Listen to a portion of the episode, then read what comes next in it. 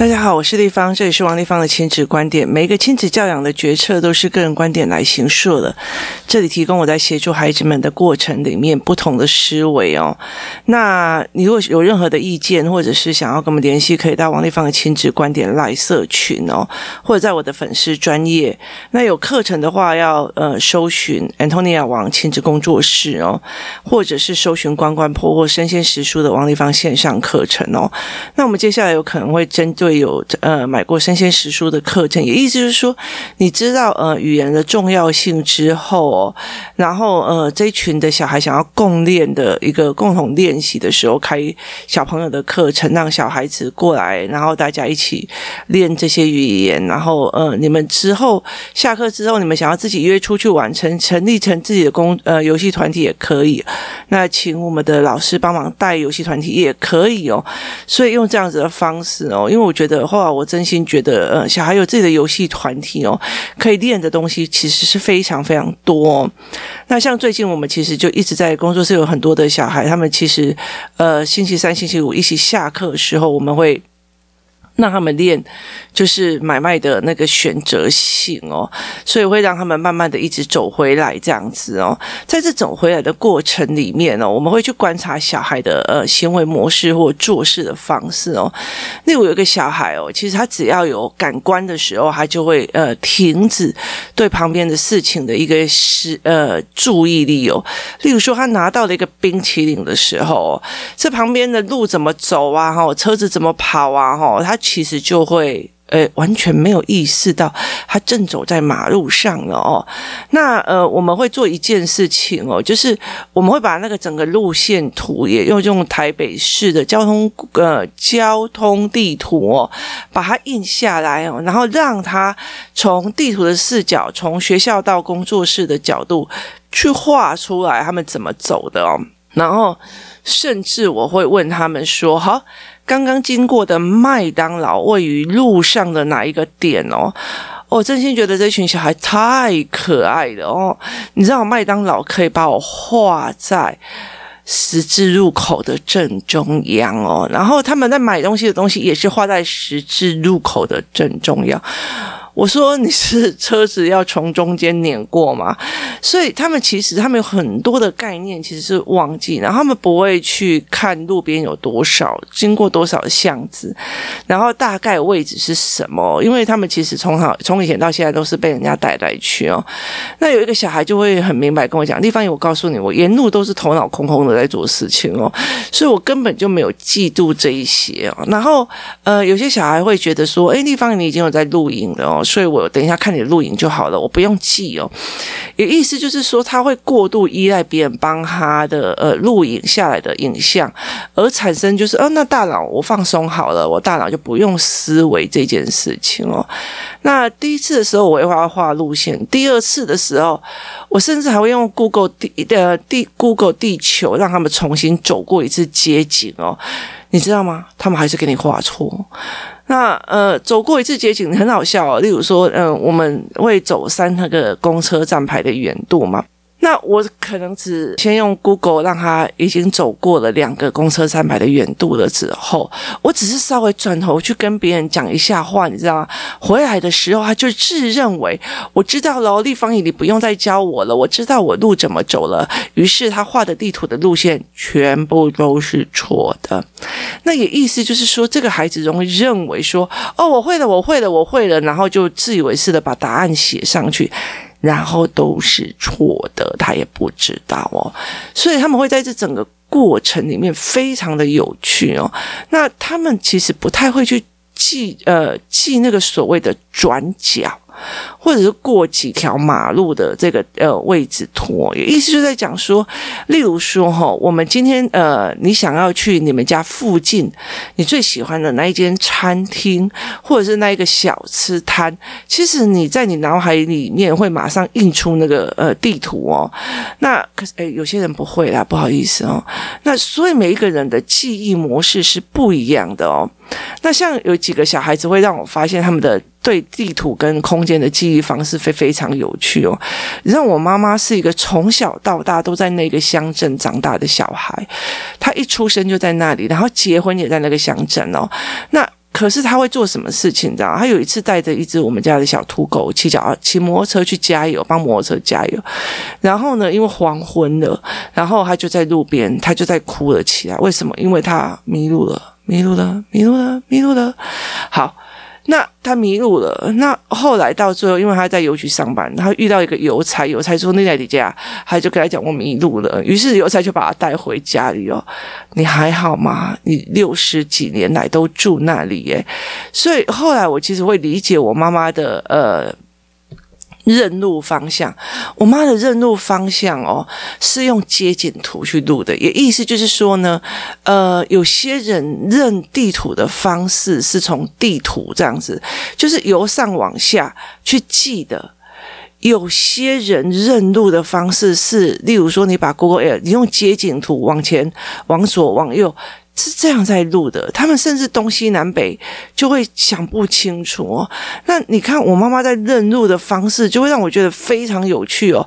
你如果问她说：“哎，那个地方要怎么走？”例如说，我从台中哦清水要到南投的某一个地方，那南投我不熟，我就问他说：“那你去过？”你就这样，他就会跟你讲：“哎呀，我跟你讲哦，就是哦，呃，就直直走啊，有一个 seven 旁边哦，在卖蚂蚱的哦，右转，然后再继续往前走哈，啊，你就会看到卖逼婚汤的哦，在左转，然后呢，那你就继续往前走哦，啊，你会看到一个全家哦，啊，旁边在卖姜母鸭的哦，然后再右转。”我我就觉得妈，你知道 Seven 全台湾有多少吗？你知道啊，我有记啊，Seven 旁边拜霸长的。我说我霸长那一天没出来呢，哦，那那那我就没办法了。你很意思，他那一次在那个路边哭的原因，是因为他记得，他记得那边有一家呃档仔米糕店，你知道吗？在清水有好几家档仔米糕店，每一个清水人都会有自己属于的档仔米糕，然后他觉得那个档仔米糕店。呃，在那里，你知道吗？就呃，其实以我在清水长大，我会常常会讲这句话。例如说，你如果问我说，哎，那个档仔米糕要去哪里吃？我会问你说，你几点到？为什么？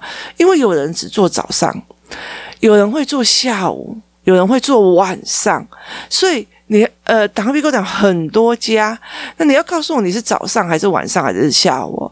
我觉得很有趣。我们家那边有个。做麻糬的，我好喜欢吃他们家的麻糬，你知道吗？可是早上是爸爸妈妈，下午是儿子。问题是在在同一个路口的不同路角，哎，我妈也会忘记呢。你懂你的意思吗？所以在整个过程里面，他们是记我看到的。就是呃路的景象哦，所以我后来才会理解一件事情哦。对于这群小孩，如果我没有赶快去拉他们从上往下看地图的视角哦，接下来他们在呃社会科里面，他会用死背的去。背那些所谓的中国地理跟中台湾历史跟世界地理哦，那是一件非常可怕的一件事情哦。他没有办法把呃空间跟地理一起做一个结合，所以在这整个过程里面，我会给他一个阅读文本哦，就是例如说你每天走回来，我就会告诉你在哪里。你知道他们已经走了四次了，每次画地图都还没有画成功过。他们会经过麦当劳，他们会经。过教会，他们会经过他们很喜欢的一个日本商店，然后每次都给我日本商店画在路口，然后 seven 给我画在那种他没有经过的地方。有两个小孩给我影子分身术，影子分身术的意思是什么？你知道吗？就是呢。我明明走 A 条路回来，他画了一条 A 路，他也画了一条 B 路。我就说，你现在是影子分身术，去到不同的地方吗？然后他就笑给你看。然后有些人把我导到松山机场里面去。我说，现在是要搭飞机去哪一国？非常有趣哦。他们就只是走差不多二十分钟的路哦，但是他们可以再把地图里面画的乱七八糟哦。那。就非常有趣。那因为他们这个样子之后，我就有一次的阅读思维文本里面，我就让他们画台湾地图，就是空白的台湾地图，然后让他们画。然后我就开始念喽：台北在哪里？屏东在哪里？什么在哪里哦？等到我画完以后，所有的妈妈都晕倒。那个花脸那个部分已经变高雄了，你知道吗？你在看到那个高雄在。东台湾的时候，就是妈妈都想要喷鼻血，然后依然已经跑到那个什么屏东那边去了。就是。他们其实可以在社会科考到非常好，诶，可是你给他空白地图，他根本就不懂啊！你有点意思吗？填空很重要，问题在于是，呃，整个是空白的时候，他真的是不懂。他挖洞可以填上去，可是整个是空白的文本，他就没有办法。当你空间感不行的时候，你在阅读各种文本的时候，其实是很难的哦。我记得我那一天还有给他们那个什么枫桥夜泊的呃文章，然后我有。给他们那个，嗯、例如说你们在问说是什么文本，我会给他螳螂捕蝉，黄雀在后的那个典故哦。那那个典故呢，你给他之后，他们会必须讲那个典故，那你必须要用类似文言文的方式去带他们哦，因为让他们解析，就是自己有本事看，而不是一直在背文言文的注释哦。所以后来我就会用我的方式去帮他弄，然后结果后来，呃。例如说，呃，螳螂捕蝉，黄雀在后。那问题是在于树树上先有一个蝉，然后再有个螳螂，再有一个黄雀，后面有个拿弹弓的小朋友。好，这个空间位置是什么？好，那。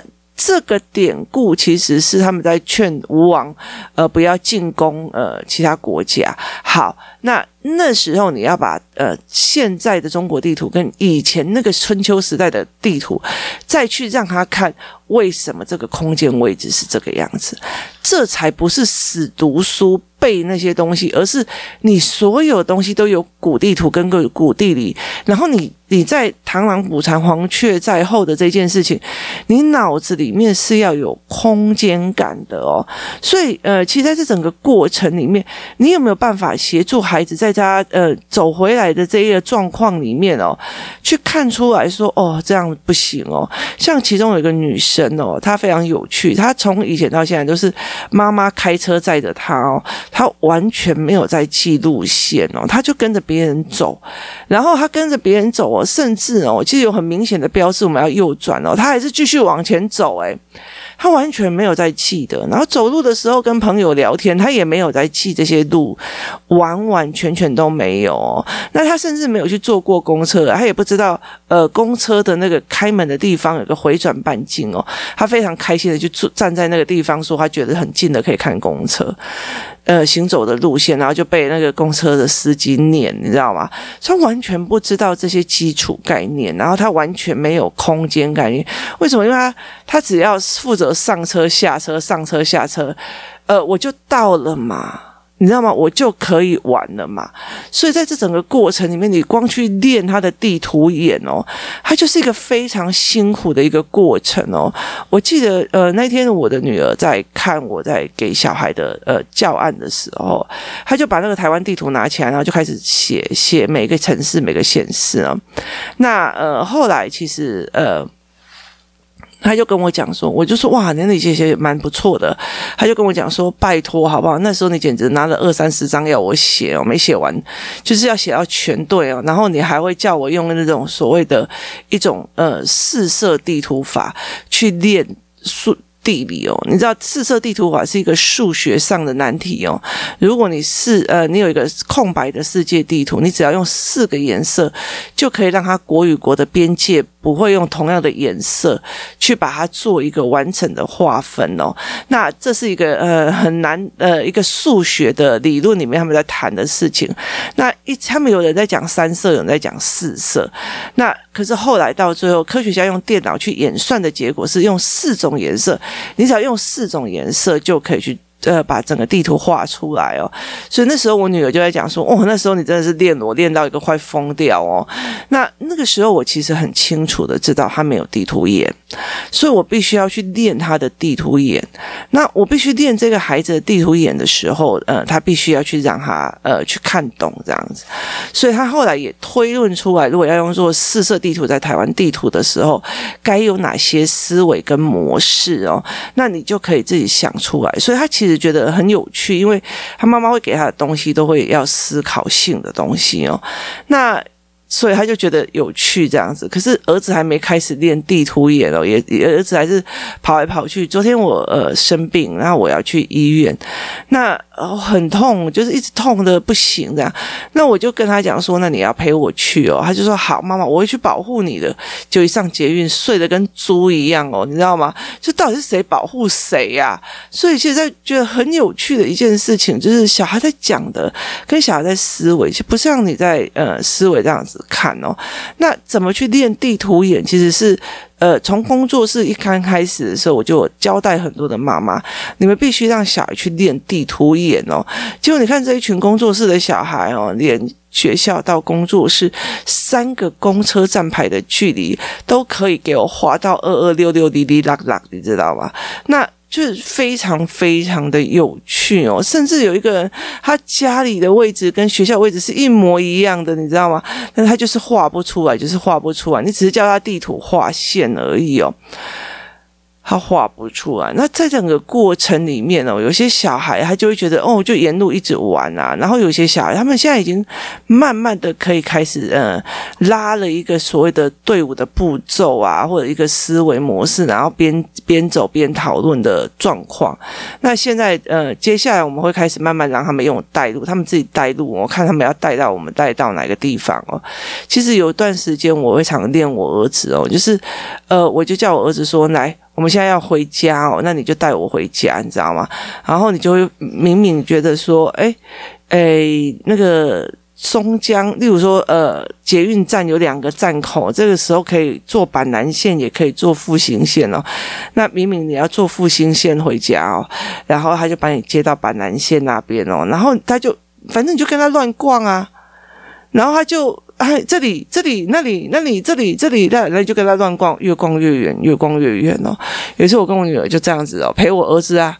就是看他在怎么做，可是我觉得有趣的一个点是在于，是我女儿后来跟我讲说一句话，说其实他们班很多国中生连捷运站在哪、学校旁边的捷运站在哪里都不知道。学校旁边的捷运站，学校真的旁边就有捷运站，他只要过了两个小巷子就到了哦，所以他其实是非常近的。可是跟他们约捷运站不会，然后约呃怎么坐车去不会。哦，所以后来到最后都是我女儿出来去做哦。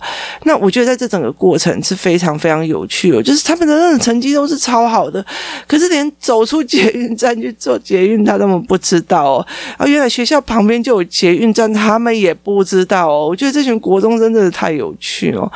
所以在这整个过程，你要怎么去练你的孩子的地图演，是一件非常非常重要的一件事情哦。我们常常会接送来接送去，我常常在开玩笑在讲这件事情，说。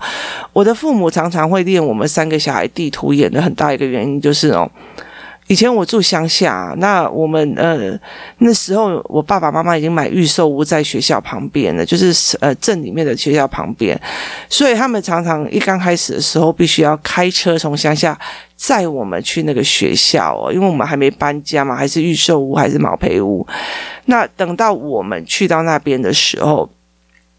沿路上，我们如果在车子上吵，我爸跟我妈就讲说，等一下把他丢到路边去哦。那他就他就这样子。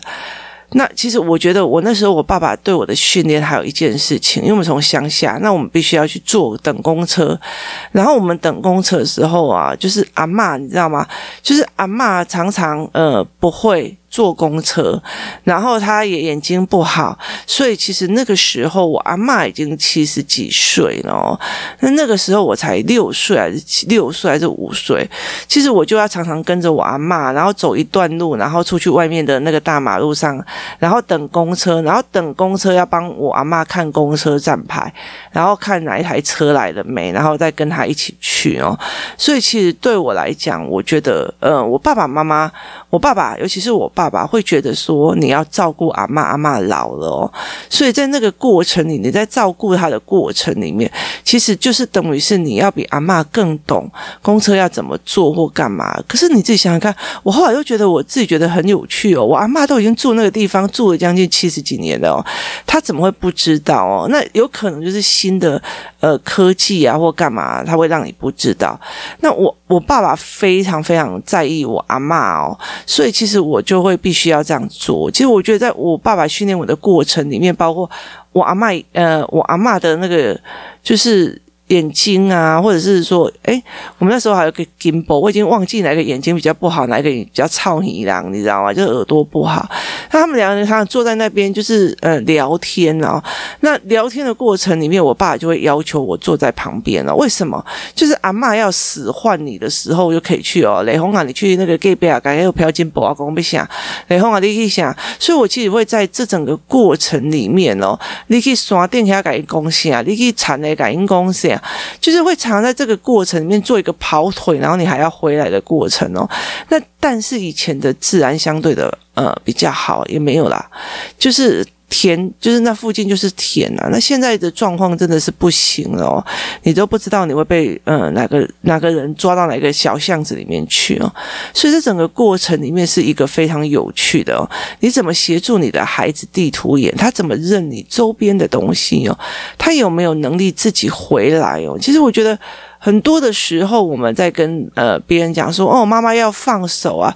台湾很多人呃在讲说，爸爸妈妈还要没国中生还要接送来接送去哦。那我真心觉得，我觉得呃不应该去说这样子的话。为什么呢？因为其实你不知道，像我的女儿，她有那种呃眼睛过敏，导致后来她对焦有问题，然后一行字会变成三行字。那她过马路的时候，她有时候她。如果没有戴眼镜的话，他其实会分辨。那其实我觉得还好。现在那个小郭老板帮他配了一个对焦眼镜，要不然的话，说穿他一行字会慢慢变成三行字哦。所以呃，一台车变成三台车。所以你不知道每个孩子家里面遇到的状况，没有必要去怎样讲说哦，那还要接送哦，就是怎样怎样。我觉得没有必要。像女儿现在很晚回来哦，我都还会要求爸爸说，你就是因为他自己骑脚踏车，你我就会跟他讲说，你还是要跟在。后面，因为你，因为他如果路线固定，你怕那种歹徒在巷子里面哦，所以我就说你还是陪着他，让他就是跟在他后面回来这样子。所以我觉得那个是一个非常重要的一个概念，因为你你不是很相信哦。虽然台湾的治安已经相对别人的。比比其他国家好太多了。我觉得现在的美国的呃治安的状况，其实让我觉得非常非常的觉得哦不可思议哦。那甚至公园啊干嘛，其实就是很多的吸毒的或者是犯罪的哦，都非常非常的多。就是台湾你还有那种公园可以去在那边晃来晃去啊，然后小孩在那边玩哦。我觉得那个是一件非常呃幸福的事情哦。那。其实我觉得地图养这件事情非常有趣哦。那时候我记得我女儿呃小学二年级的时候，然后在学校老师叫他们画我的周边哦，我学校的周边哦。你知道我的女儿把我家画在龙兴花园的正中央哦。那我问她说为什么这个样子，她就跟我讲说啊，我们每次都说我们去龙兴花园玩，一走出去就到了，哪有一走出去就到了啊？好几个 block，你知道吗？我就觉得你还好吗？那可是她就觉得我们家离龙兴花园非常的近哦，没有哎，然后他就他就把我们家画在龙兴花园的正中央，我就说我们有一打开就看到荣兴花园嘛，然后他就说嗯，这样想想好像没有诶。我说本来就没有，不是好像哦，所以那个地图眼到底是出了什么样的状况哦？现在的孩子们他们很少自己去马路边买一个东西或干嘛的没有，所以他们也很少去被一一的教学这件事情哦，所以你有没有办法去思维这一块是非常非常重要的一件事情哦。去协助孩子的地图眼，去协助孩子在他的想要去的地方干嘛的，他有办法去做这件事情哦。其实后来慢慢的哦，我其实已经慢慢的在陪着孩子去做这一块哦，包括出国的时候，我也是让他们去做这一块哦。所以这非常非常非常重要哦。那呃。其实我也觉得那也不是因为胆子大哦，因为我也让他们自己去看地图干嘛哦？那因为他们手上有定位手表哦，所以其实我非常容易用 Google 回到家，或者是 Google 回到自己的宿舍哦。所以对他们，或甚至我会用 Google 呃。定位手表，我可以用 Google 去定位他们的定位，然后我就定位我自己去到他们的呃身边，或者是把他们找回来，这些都是 OK 的哦。所以其实呃，既然科技已经这么的好了，麻烦大家练练孩子的地图眼哦，不但对他的呃功课有帮助。另外一件事情非常重要的事是，他当他有能力走出去，他他不会迷路，他他不会在出门的时候感觉满满的无能感跟无为感哦。其实这都是他们的自信跟他们的自信来源哦。那在这整个过程里面呢，我们在陪孩子的走来走去的过程里面哦，是非常有趣的哦。那。呃，像工作室，因为他们一群回来了，就非常有趣。因为他们其实会在 Seven 待最久哦。那待最久的时候，有些人就是已经先决策买东西了哦。那我觉得，呃，孩子们还有一个非常有趣的事情哦，就是那种游览车棒游就像来进，你知道吗？为什么？你知道？因为他们一群人，然后在 Seven 的时候，有些人就会觉得，哦，我买了。我已经付款了，我就先坐在那边吃，吃一吃，吃到一半的。当大家都要回去的时候，他就忽然说：“哎呀哎呀，拍谢，我还要再买什么什么什么。”于是他又绕进去，然后让大家在外面等他哦。我说：“这个呃，而且我跟你讲，不止一个孩子这样子哦，就是他里面在晃晃晃，然后出来吃一点东西，就是付了钱吃一点东西，吃到一半，当大家要走的时候啊，不好意思哦，我怎么东西还没买哦。”有没有像那种游览车，然后这样大家都已经要集合了，你知道吗？然后已经他已经坐上去了哦，可是他刚刚在那个那个那个景点已经跟人家杀价杀到一半了，越想越不对，等下车开走了，我就是一起一会了哦，所以他马上又冲下去吧，系列系列，我可以改背等啊。然后他又去把它买回来哦，要不然就是那种你知道吗？就是已经呃跟人家讲价讲很久啊，然后干嘛？然后呃逛逛逛，然后等到游览车哦，就是要集合了，拍谁拍谁，我可以棒起来溜啊。你知道吗？孩子也是这个样子，你知道。所以其实在这整个过程里面，我们在呃看他们的状况的时候，因为是自由的，所以其实呃每一个小孩的状况，你要觉得哦，原来他们不懂这个，原来他们不懂那个。那当你跟观察出来之后，就是好事啊，因为你可以陪他们练，你可以陪他们一起在做练习的这一块哦。所以我就觉得非常非常有趣哦。或者说黑北说那个游览车，你知道吗？就是游览车，然后大家。家都已经要上车了，然后游览车也开下要要开走了，然后你才在那边拍谁哦？我刚刚那个钱，我我那个东西要去把它买回来哦。我那个怎样怎样，我都已经讲到这些了，我要去把它买回来哦。这种东西才是非常非常的有趣的哦。那呃，所以提供大家参考哦，来理解一件事情，就是这件事情就是。你怎么协助孩子地图眼？你怎么协助孩子去认识周边的事情哦？那你怎么协助孩子去看懂他居住的环境，跟他走出去的能力哦？当你孩子，当你希望你的孩子会独立的时候，他是不是连走出去的能力都没有？他们走过的路，他到底有没有印象啊？你都有很有自信说哦，我们都走一百次哦。这个孩子从那个位置走到他们家哦，也是从一年级已经走到四年级了，还是写错哦？那。提供大家参考哦，孩子不是你教过一次就会哦，他是真的一次又一次，一次又一次经验值的累积哦。今天谢谢大家收听，我们明天见。